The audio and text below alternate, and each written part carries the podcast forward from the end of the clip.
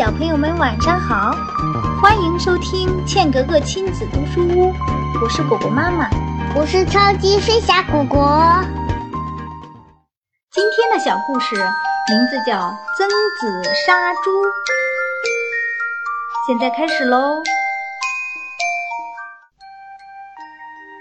曾子的妻子要到集市上买东西，他儿子也要跟着去。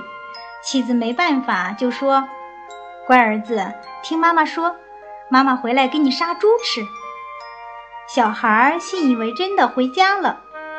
临走时，他还说了一句：“妈妈可不许骗我哦。”曾子的妻子从集市上回来，听到院子里有磨刀的声音，忙问曾子：“你怎么磨刀呀？”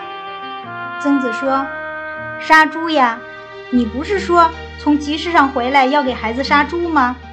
妻子脸红了，忙说：“那不过是哄孩子玩的，你怎么能当真呢？”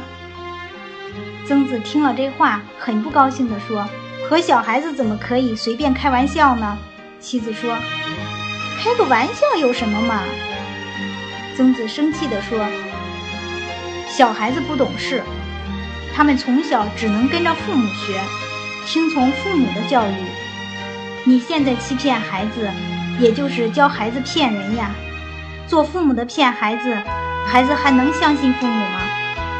曾子说完，拿起刚磨得很快的刀，准备杀猪。妻子帮着曾子，把猪从圈里拉出来，将它捆好。不一会儿，一头还没长好的小猪，就因一句玩笑话，被曾子给杀掉了。这天晚上，曾子请了许多亲朋好友来吃猪肉。